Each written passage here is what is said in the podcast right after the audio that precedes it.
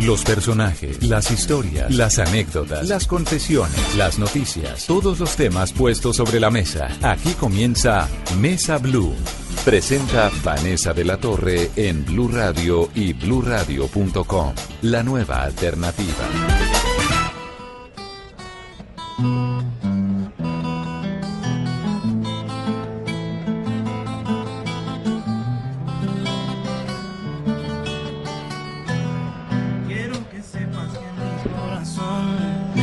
Toda situación te va a querer. Que cuando te miro siento el amor más grande que puede haber en mi ser. Quiero que sepas que quererte a ti me nace de forma muy natural. Que tu existencia es lo mejor que a mí en esta vida me pudo pasar. Y aunque me esté quedando sordo, y aunque me esté quedando ciego, y aunque me esté quedando mudo, te haré saber que te quiero. Y aunque yo ya me encuentre viejo, aunque esté triste o contento, te haré saber de cualquier modo que estarás en mis adentros.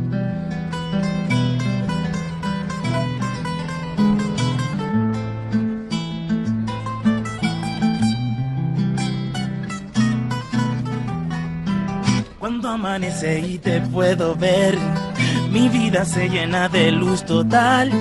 Siento que quiero a los niños así, siento que ya puedo morir en paz. Y aunque me esté quedando sordo, y aunque me esté quedando ciego, y aunque me esté quedando mudo, te haré saber que te quiero. Y aunque yo ya me encuentre viejo, aunque esté triste o contento, te haré saber de cualquier modo que estarás en mis adentros.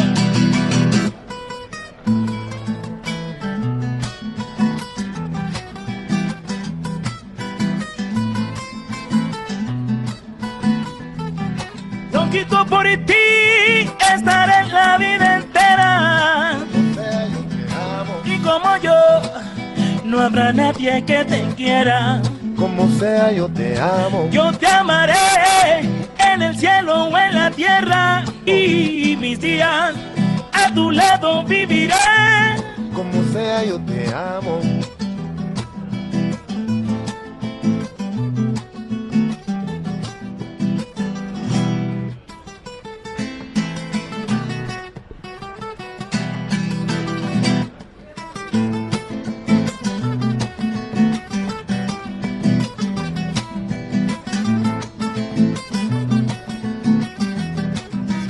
Quiero cuidarte y protegerte mi vida. Como sea, yo te amo. Y sabrás que tú, tú eres mi negrita consentida. Como sea, yo te amo. Así esté loco y ciego, yo te haré entender y saber lo que siento. Como sea, yo te Con amo. todo mi cuerpo.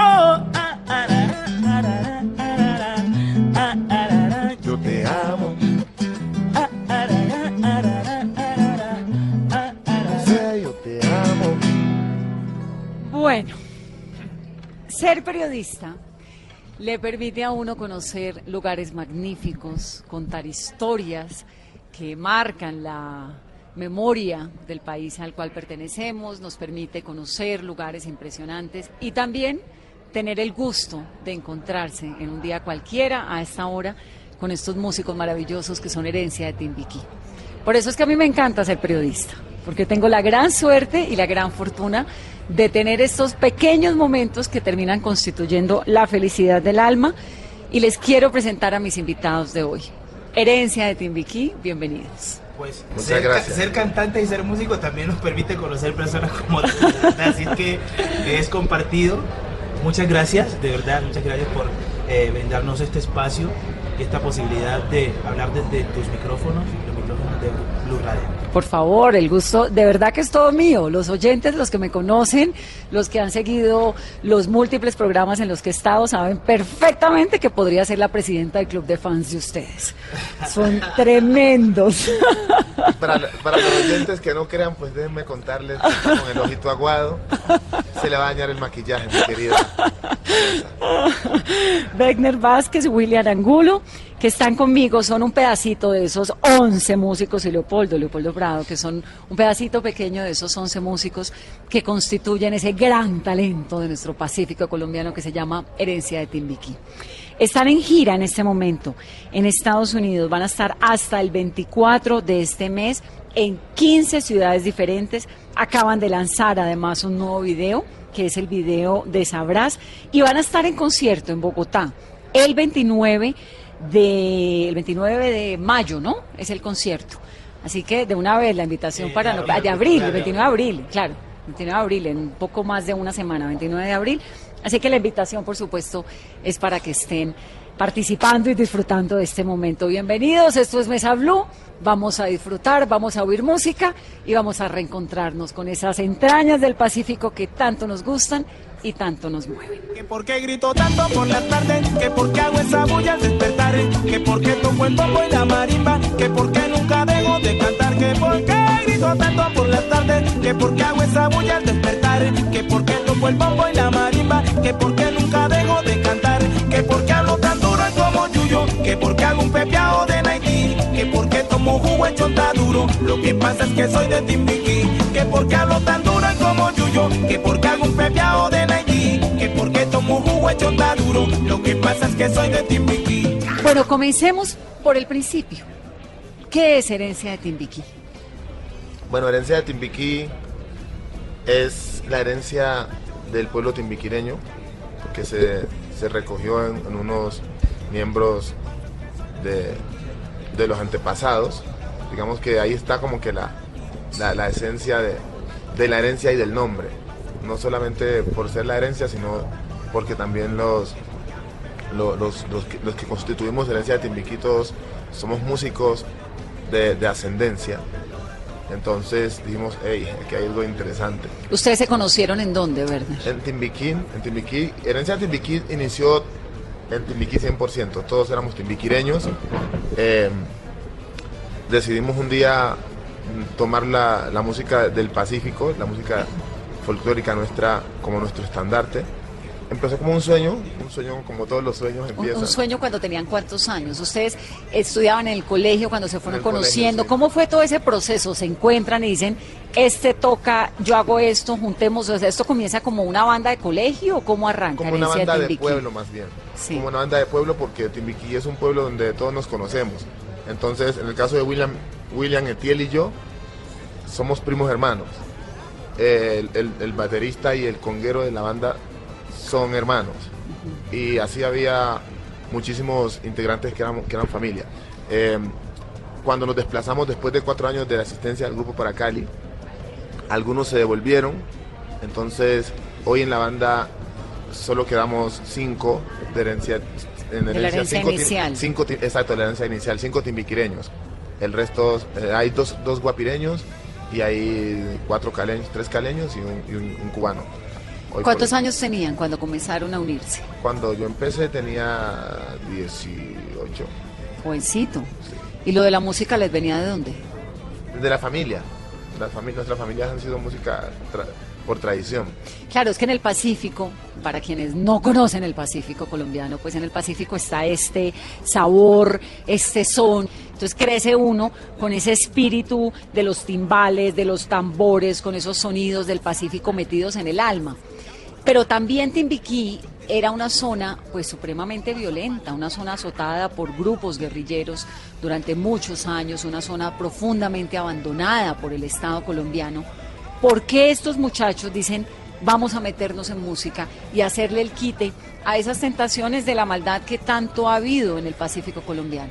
Yo creo que el tema de- del abandono ha sido lo más generalizado. El tema de la violencia data de unos pocos años. En, realidad Timbiquí ha sido un pueblo muy pacífico, igual que Guapi, igual que López de Micay, igual que... Sí, los grupos al margen de la ley han Sí. utilizado eso como corredor, han pasado... Claro, ha sido corredor Han años. pasado, pero nunca se habían acentuado allí como ahora con la minería ilegal y- y los cultivos ilícitos, que para nadie es, un, nadie es un secreto, que en el Pacífico eso ya ocurre. Entonces, la, la- digamos que la, hoy los niños crecen en otro ambiente. Hoy hay que cuidar más a los niños porque las costumbres ya no son tan sanas como hace unos años. En la época que nosotros crecimos y, hasta los años que nos vinimos, hace 15 años que dejamos Timbiquí, tú te podías amanecer en la calle. Todavía se puede, pero ya no es tan seguro.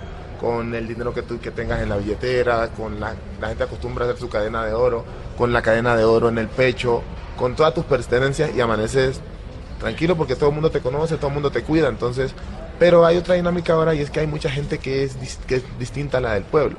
No hay gente O sea, nueva. ha llegado mucha Sí, ha migración, ha llegado mucho desplazado, ¿no? Ha mucho llegado- desplazamiento al Pacífico Ha habido mucha gente que ha llegado atraído por la minería. también. Eh, más bien desplazados de allá para, para el interior de la ciudad, Sí. que, que ha habido también. Y entonces ustedes crecen, eh, William, en este ambiente familiar, en esto de la música. ¿Dónde aprenden a tocar instrumentos? En el caso suyo, por ejemplo, que tiene esa guitarra, esa voz tan maravillosa, ¿eso de dónde viene?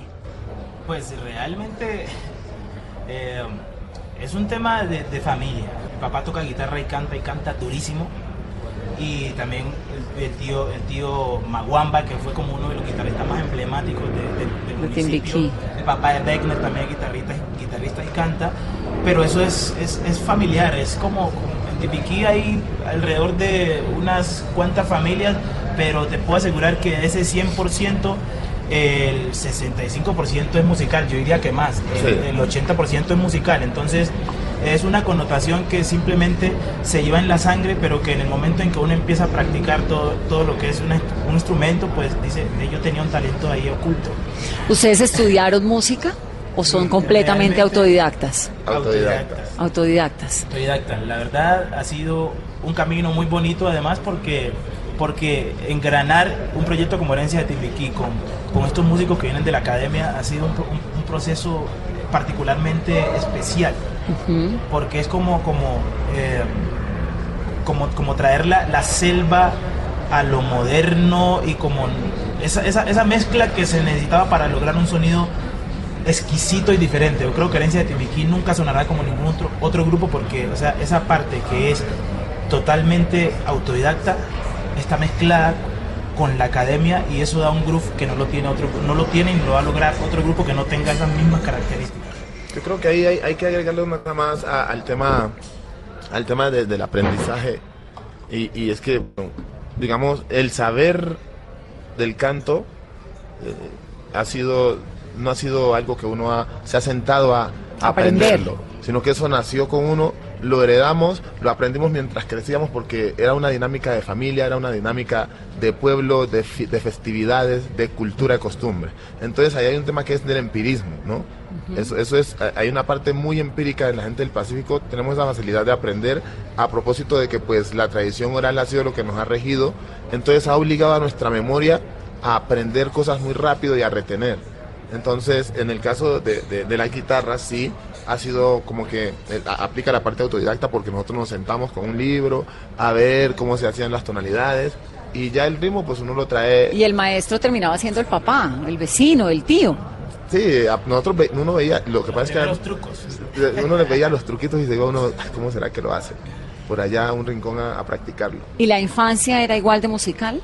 Totalmente. Siempre. Totalmente. En el Pacífico normalmente eh, cuando se forman las parrandas, eso es de amanecida varios días. Claro. Varios, varios días tocando guitarra y ni le cuento el resto porque usted se va a aterrar. Pero entonces... No, eh, me tiene que contar.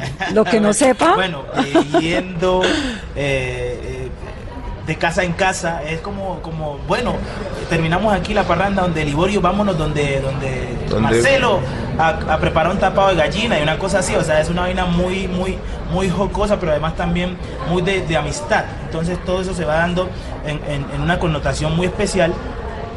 Y pasa que nosotros los chicos, cuando, cuando en esa época salíamos a correr, ¿dónde, la, dónde van a hacer la fiesta? ¿Dónde van a tocar? Ustedes iban a qué? A ver cómo era. de cómo era que se tocaba esa vuelta. Claro. Cómo es que estos manes tocan. Y había, y, hay, y había muchos instrumentos en ese momento que hoy de alguna manera han perdido como, como mucha vigencia y que de alguna manera también estamos tratando de, de- de que eso se pueda rescatar porque hace parte también de esa idiosincrasia que también se ha perdido. Hoy, la, hoy las juventudes eh, han, han dejado un poco de lado eh, el tema de la guitarra y la, y- y- y la bohemia. O sea, la bohemia es parte importante de, de- de nuestra, de nuestra región. Precisamente con ella creció todo lo que fue esta música de guitarra, eh, la misma música de marimba tuvo un, un crecimiento muy, muy grande con la bohemia. O sea, la bohemia no, no del todo es mala.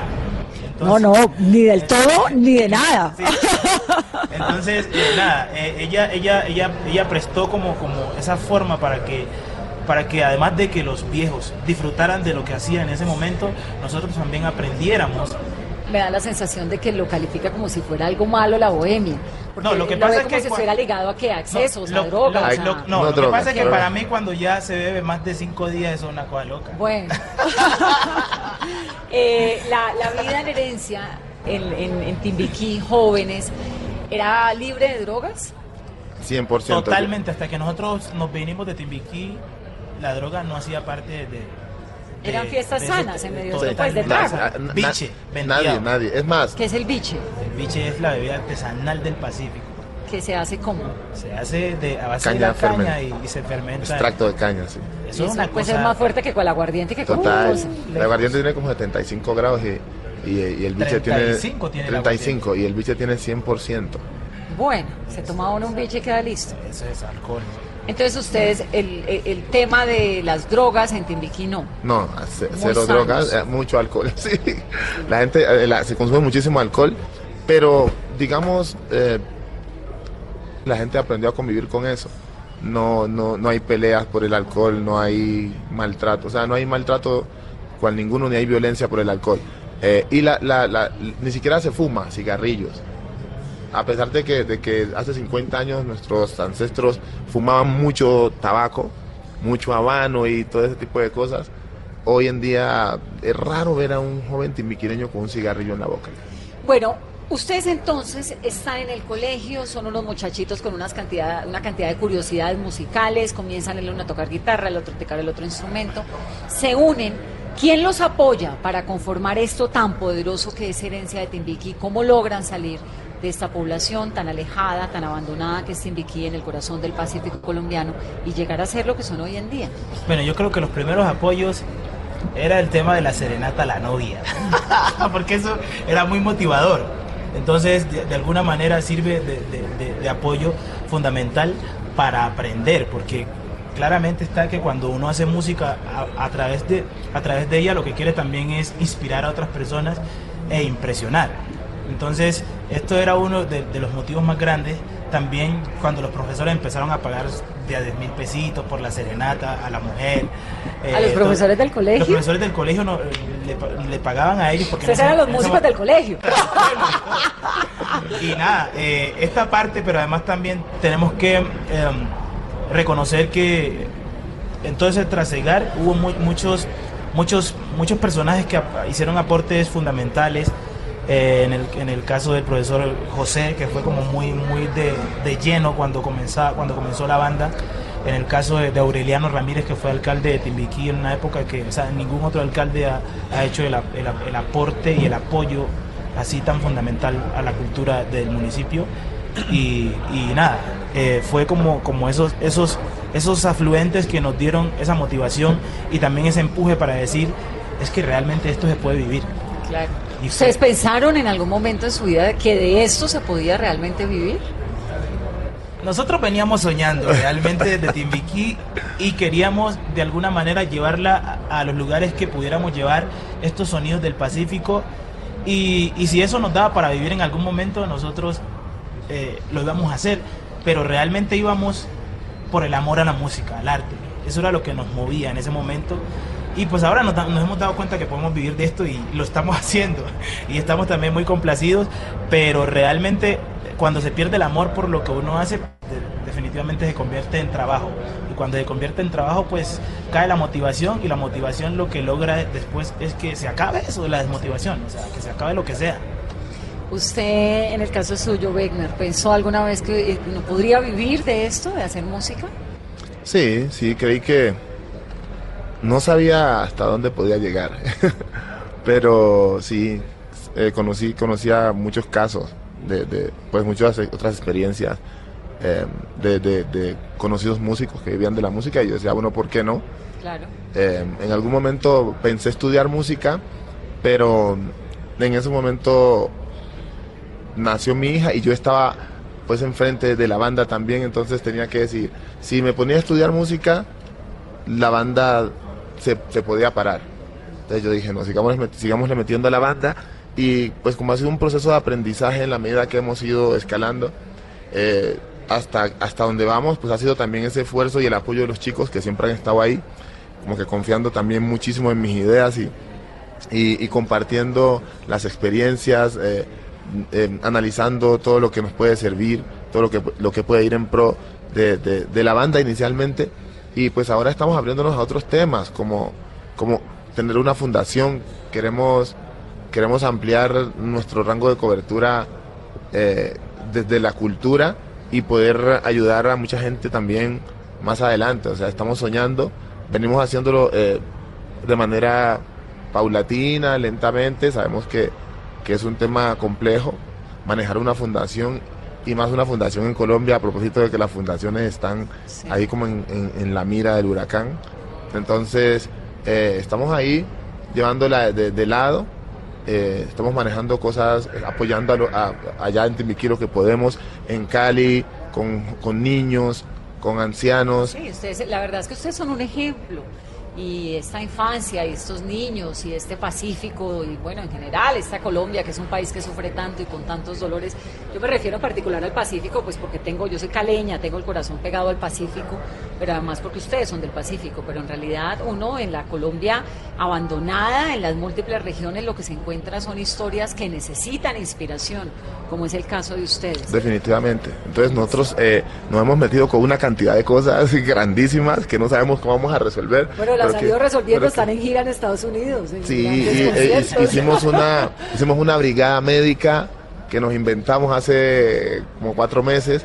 Y, o sea, la, satisfacción que le da uno de ver que mucha gente, sus testimonios de que llevaban cinco años buscando cómo hacerse una cirugía de, primer grado y no había no habían podido hacerlo cinco años a través de una EPS y no había sido posible y, y de repente ver la solución en, una determinación de un grupo de, personas que son de allí mismo eh, y llevarle esa, alegría a la gente, eh, aportarle a, muchos niños eh, que tenían quemaduras de primer grado, una cantidad de, cosas que, se logró hacer en eso con el apoyo de, y a través de, la misma música, ¿no? porque fue un canje que hicimos con, con unos médicos que de hecho los mejores cirujanos de, de Latinoamérica, ¿no? ¿Qué hicieron? Cuéntame esa historia de los, del canje de los médicos. ¿Qué fue lo que hicieron? Los médicos de la Armada Nacional. El, el, el, ah, claro, los llevaron a Timbiquí. Claro, eso fue, fue, fue, es que reunimos mucha mucha gente.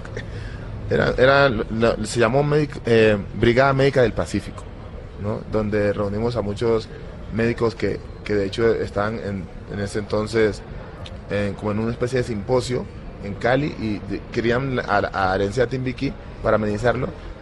Bueno, pero es que no hay muchos recursos, no se preocupen que eso lo resolvemos de cualquier manera. ustedes tienen ustedes nos ayudan. Ustedes tienen un barco, no, ustedes tienen un barco hospital, entonces miremos qué podemos hacer a través de ahí.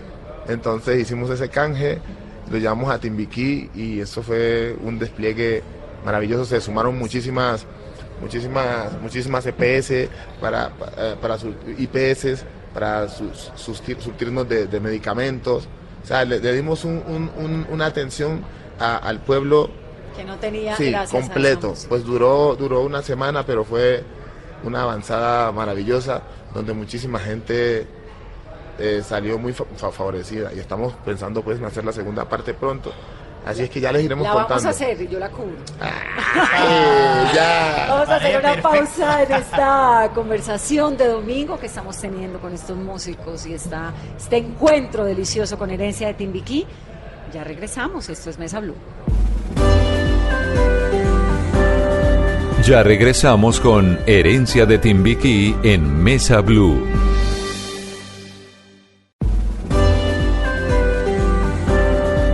Continuamos con Herencia de Timbiquí en Mesa Blue. Te regalo la primera planta que en mi vida yo sembré en la tierra. Te regalo el cofrecito que antes de morir me regaló la abuela. Te regalo la emoción que sentí al ver nacer a mi primer hermano. La sonrisa de mamá al verme deletrear y mis primeros pasos, mi primer amor de infancia y mis primeros zapatos, mi primera travesura y el desorden de mi cuarto, mi primer amor de infancia y mis primeros zapatos, mi primera travesura y el desorden de mi cuarto. Mi primer día de colegio, mi peinado, mi primer cuaderno, mis amigos de secundaria, mi pasado, todo eso. Mi primer día de colegio, mi peinado, mi primer cuaderno, mis amigos de secundaria, mi pasado, todo eso.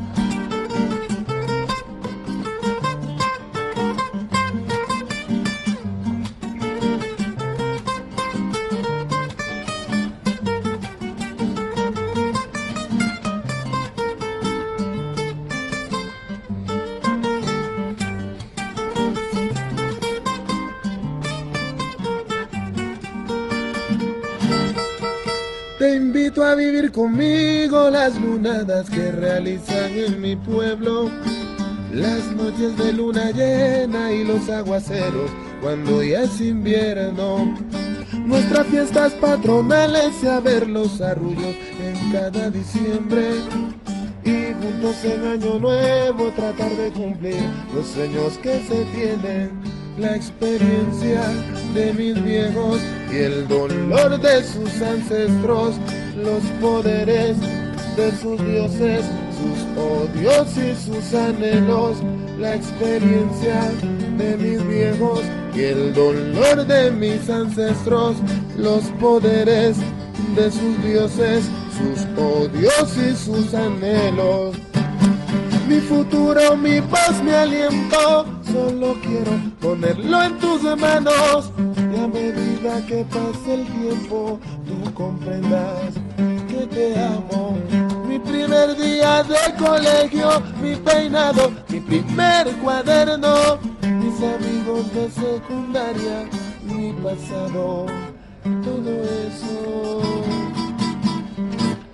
Con el tiempo entenderás que es amor, puro amor. Con el tiempo entenderás que es amor, amor. Sabrás que en la madrugada voy a llenarte de amor. Con el tiempo entenderás que es amor, puro amor. Solo para ti, solo para ti, solo para ti. Yo compuse esta canción, mi amor. Tan, tan, ta, tan, ta, tan. Eso se llama Te invito y creo que es de las letras más hermosas que hay en la música colombiana. Esa Muchas letra gracias. es suya, ¿no?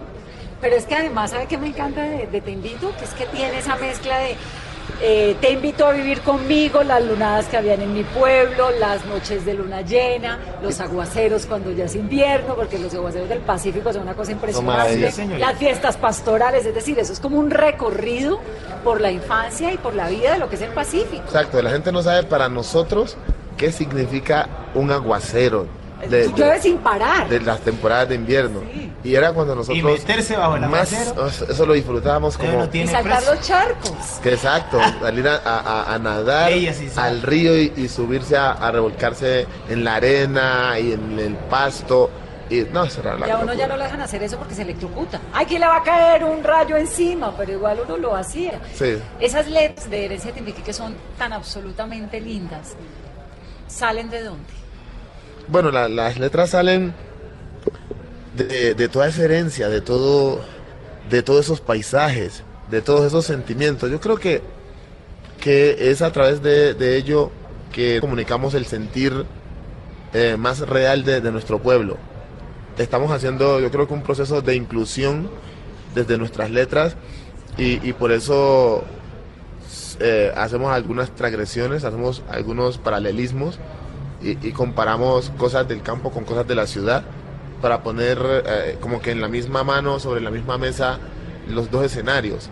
Y em, definitivamente eh, el campo tiene la transparencia y tiene la sinceridad que, tendría que tener un ser humano.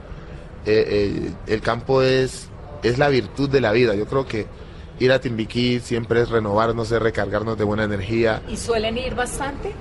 Cada que podemos, cada que podemos. Todos los años. ¿La familia todavía está allá? Sí, La mamá, los tíos, todo eso. ¿Y quién lo saca de allá? No, nadie. forma. ¿Qué se van a ir a dónde? Eh, Wegner, hay un capítulo de su vida que es muy triste, que es cuando usted se entera en un concierto, estaba usted en Austria y se entera de que un hermano suyo que estuvo trabajando en una mina de oro falleció. ¿Qué fue lo que pasó? Bueno, eh, la, la, minería ha sido también una de las cosas culturales por tradición del Pacífico, ¿no?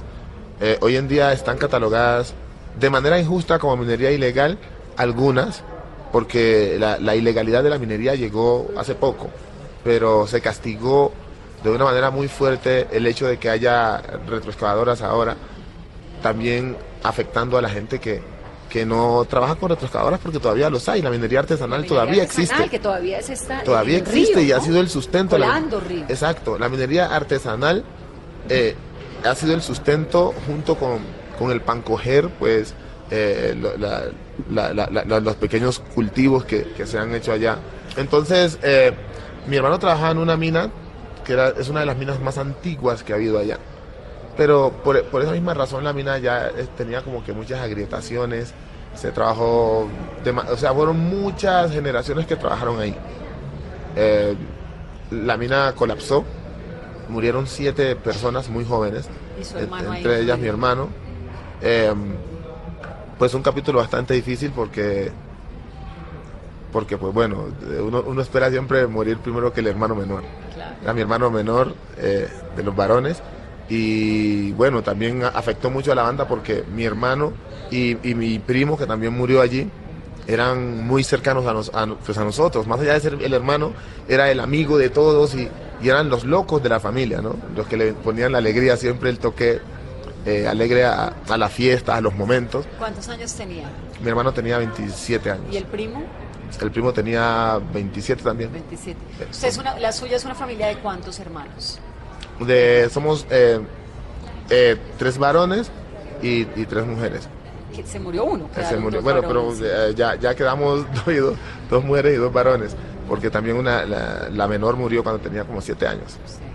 Pero pues es, es, más, es más llevadero que cuando tú has compartido toda una vida casi con un ser humano.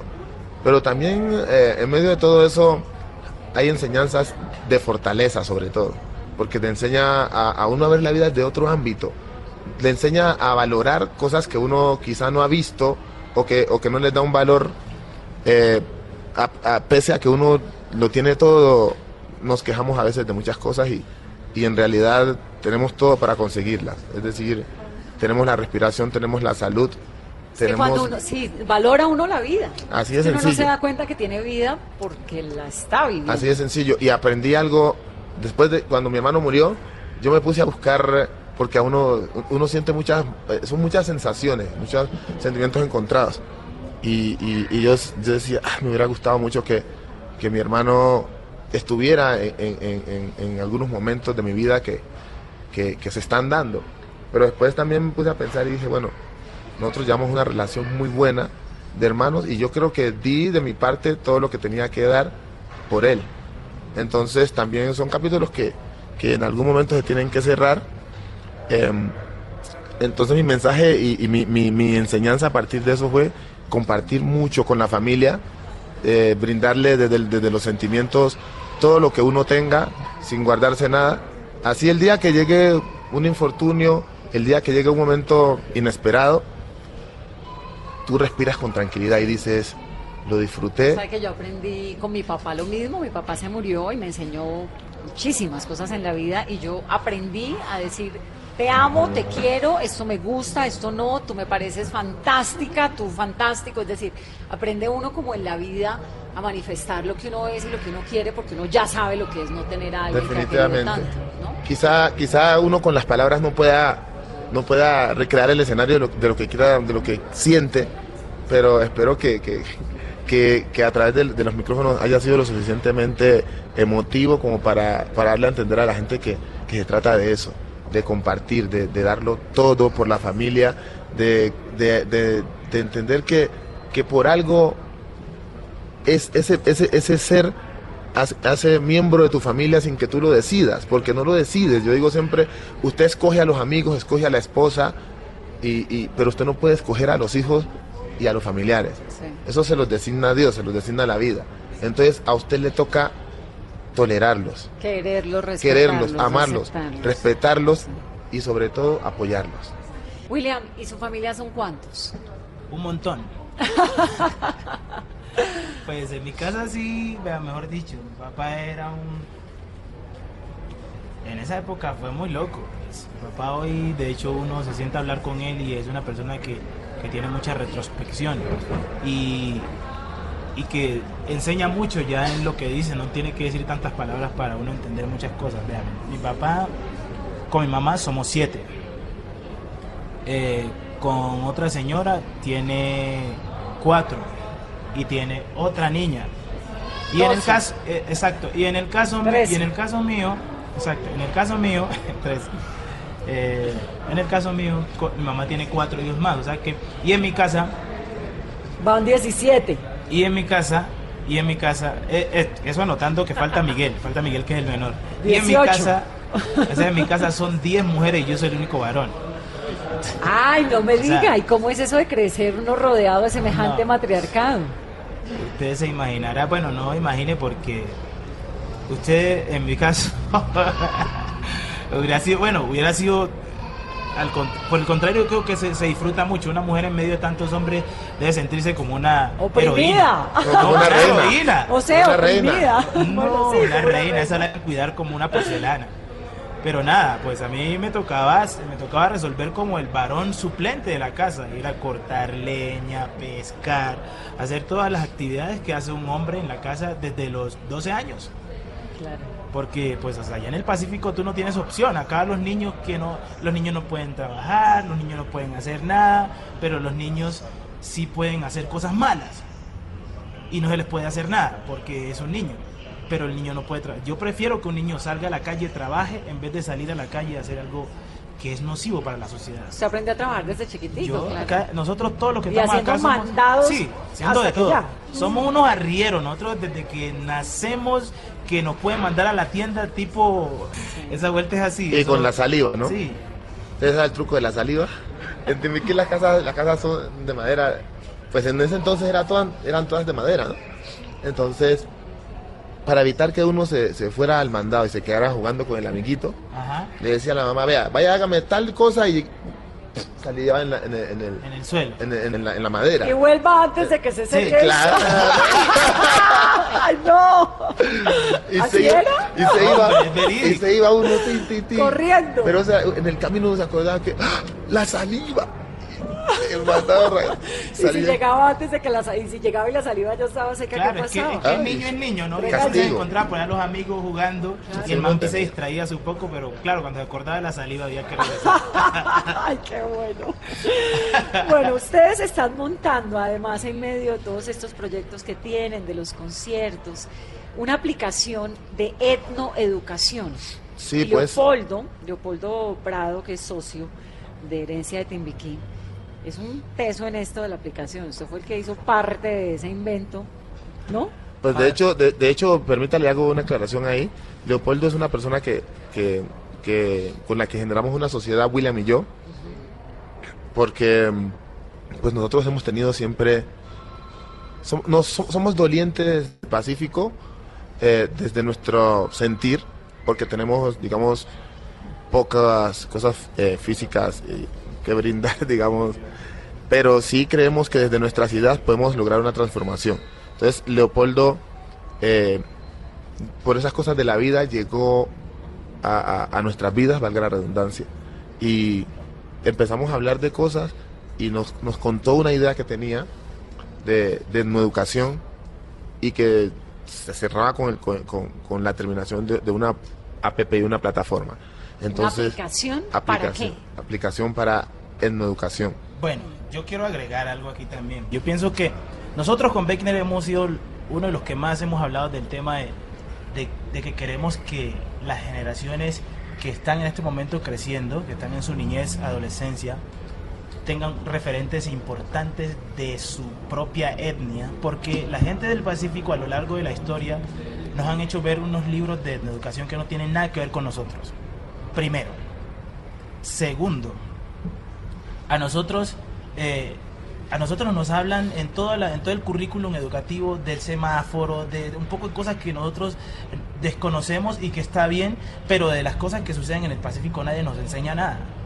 O sea, de las cosas que también que desconocemos, porque vivimos en el Pacífico, pero no conocemos todo. Entonces, ¿qué quisimos con esto? Eh, que se hablara de Martin Luther King, que se hablara de Catherine Ibargüen, que se hablara de, De Mandela. eh, Mandela, que De se hablara de de, herencia de Timbiquí, que se hablara de, de- de María Isabel Urrutia, de todas que estas personas fueran referentes, que generaran autoestima en la población de nosotros y precisamente habíamos buscado gente eche para acá, eche para acá, eche para acá, hasta que encontramos a Leo. Y entonces aquí entra Leo en la historia. Este personaje está aquí. ¿Qué, qué fue lo que hizo Leo? ¿De qué se trata esa aplicación de etnoeducación? Eh, yo se la voy a mostrar a usted. Ese es solo para sus ojos. ¿Sí? Los demás no lo pueden ver, pero aquí está la primera. Aquí está. Vamos a ponerla en nuestra página de internet para que lo puedan ver. La aplicación es Herencia Mansa Musa. No, se llama Herencia APP. Se llama la APP. aplicación. Manejamos el tema de la historia y ancestralidad, los ritmos y los sonidos y algo que se llama Aprende jugando. Si tú le das aquí donde dice historia ancestralidad, ella te entra a los personajes, a los inventos, a los aportes, a los patrimonios. ¿Y la aplicación tiene algún precio? ¿Bajarla? Sí, ¿Cuánto vale? Tiene 3 mil pesos para descargarla, pero se hizo inclusive porque tenemos una obra social con ella, donde vamos a dar un porcentaje a esto para llevarle obviamente a las, a las personas, a los niños que están necesitados todo este tema. Y es una aplicación mediante la cual yo puedo entrar y conocer un poco más de la cultura Todo, afro, todo. de la música, Desde de la ancestralidad hasta acá, por lo menos usted se encuentra aquí en esta parte donde ubica ritmos y sonidos. Y está toda la música de herencia, toda la música, entonces se la pone aquí y ya ahí te suena. Lo mío. Pero además cuando voy a personajes que me muestran. Entonces vas a personajes, vas a personajes por lo menos, vas aquí, vas a personajes y te salen todos esos afros que han hecho historia, sí, todos los ponen aquí. ¿Por qué? Porque nosotros sabemos que pues, personas como Caterina Ibarwen, como Juergen Martínez, mm, castizamente diciendo vienen desde el barro, sea, vienen desde abajo, han trabajado fuerte para llegar donde están. Entonces queremos que los muchachos conozcan a este tipo de personas que mañana eso el profesor lo puede manejar en un salón donde le puede mostrar al muchacho quiénes son esos ejemplos a seguir. Ah, no, la aplicación es preciosa, ¿sí? chéverísima y Sí. tiene todo el apoyo de herencia de Timbiquí y obviamente toda la intención de... pues, de Realmente, Vane, eso, eso fue lo que quisimos y, o sea, gracias a Dios, o sea, yo creo que eh, el mundo y, y Dios hace que, que las cosas empiecen a, a engranar de alguna manera. El hecho es que la población colombiana en su gran mayoría son, son mestizos y bueno, nosotros la minoría pues somos pertenecemos al- a los indígenas y a los negros del país y ustedes tienen referentes de todo tipo, Botero, yo no sé quién, fulano de tal, Perencejo, Nos falta, nos falta y nos- fortalecer y- nuestra exacto, y nos exacto, y nos hacen conocer ustedes a todos sus personajes, pero ustedes no conocen los nuestros. O se, o, se, o, se entera- o se enteran o se interesan poco por, por conocerlos. ¿Por qué? Porque no hay un, un aplicativo que nos, los lleve directamente a encontrarlos. Y No esto está en la, en la aplicación de Apple, esa donde uno busca, en el Apple No, Store. eh, ¿o en ella dónde? va a ¿Cómo Play Store primero, ella primero va a Play Store, estamos para pronto para lanzarla. ¿sí? ¿Cómo? Para los dummies como yo, que no entendemos nada. Bueno, ¿Me meto vamos- a dónde y cómo la No, primero vamos a Play Store, pero todavía no está allí porque obviamente eh, eh, los muchachos estamos organizando algo muy, como dice, genial.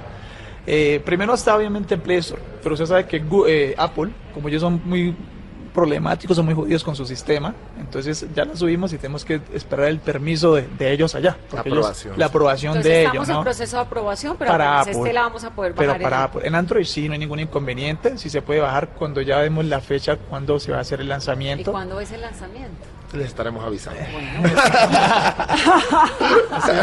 De igual forma también Ay. O sea, esto es un abrebocas. Como Sí, para señora, que yo sí, quede señora. tentada de Sí, tener a por lo menos- mi celular. Aquí tienes por lo menos juego, ¿no? Entonces tú por lo menos das por lo menos un ejemplo. Mira, ¿cuál fue el primer afrodescendiente en jugar en el Real Madrid? Uno, Freddy Rincón. Dos, Sino Esprilla. Tres, Edwin Congo o Didi, igual del Pereira. A ver cuál. Ese que preguntársela a, a Bonet. No, no, Edwin Congo, me soplan por acá. No, ese es. Ese no Me haga quedar Didi. mal. hombre. bueno, muchachos, se nos acabó el tiempo, pero qué delicia de conversación, qué delicia tenerlos en este espacio. 29 de abril, eso es un poquito más de una semana, concierto en Revolution Bar. Allá vamos a estar acompañándolos y de verdad que es un gusto. eh, William, Wegner, Leopoldo, Gracias, gracias por permitirnos entrar en sus ancestros, en su música, en su historia. Qué dicha de conversación de domingo. Gracias por compartir Bueno, nosotros. gracias a ustedes y, y nada, ahí vamos a estar eh, siempre con la música. con- nos vamos de gira, así es que estén pendientes, ya saben que nuestras redes sociales, Herencia de Timbiquí en Facebook, en, en, en Instagram y en Twitter, arroba Herencia Grupo. Pueden seguirnos. Y aquí, aquí en Blue Radio constantemente estamos hablando de ustedes. que no se imagina la cantidad de veces que ponemos Sí, música de usted, ustedes. usted tiene, usted tiene un seguidor que dice usted es Yo le di a ellos. re yo fanática. Si viene Vanessa, Vanessa es fanático. Re ¿en serio? fanática. le di a ella. La pongo- los creo que los pongo todos los domingos. Sí, sí, sí, sí. Por lo menos una vez a la semana, pero además me voy a encargar de que todos sepan cuándo es que son los conciertos, cuándo es que son la fecha. Y de verdad que los queremos y gracias por abrirnos. Gracias a ustedes y bueno, ahí le vamos a dejar también el otro tema. Tenemos la fundación que usted ya se comprometió. Sí, señor. a- Voy allá. Bueno, A y te- nos quedamos también. el alma. que Ya se comprometió con nosotros. A cubrir. No sabe con en qué se ha metido, ¿no? No, no saben ustedes, no se ha metido. Eh, Les va a tocar cargar conmigo. con mucho cariño la llevaremos para donde sea. Muchas gracias. Eh, quedamos con el tema de la aplicación. Yo para terminar quiero decir que la aplicación no es un, no es un reclamo de, de- de- de- de la población afro hacia la educación, sino un, aporte. Obvio. Quiero decir- que es un aporte que nosotros estamos haciendo. Entendemos la búsqueda que ha habido y, y- y bueno, no tienen por qué saberlo, pero nosotros somos los dolientes de, de esta parte de, de- de- de la cultura. Entonces nosotros estamos a presentando nuestros aportes, así como se ha hecho con, con los mestizos en, en su momento y como se ha hecho también con los indígenas. No queremos queda- quedarnos atrás. No, señor. Wegner, William, Leopoldo, gracias. Muchas gracias. Muchas Esto gracias, es. Herencia de Timbiquí. Soy Vanessa de la Torre. Esto es Domingo de Mesa Blue. Feliz tarde para todos. y gracias.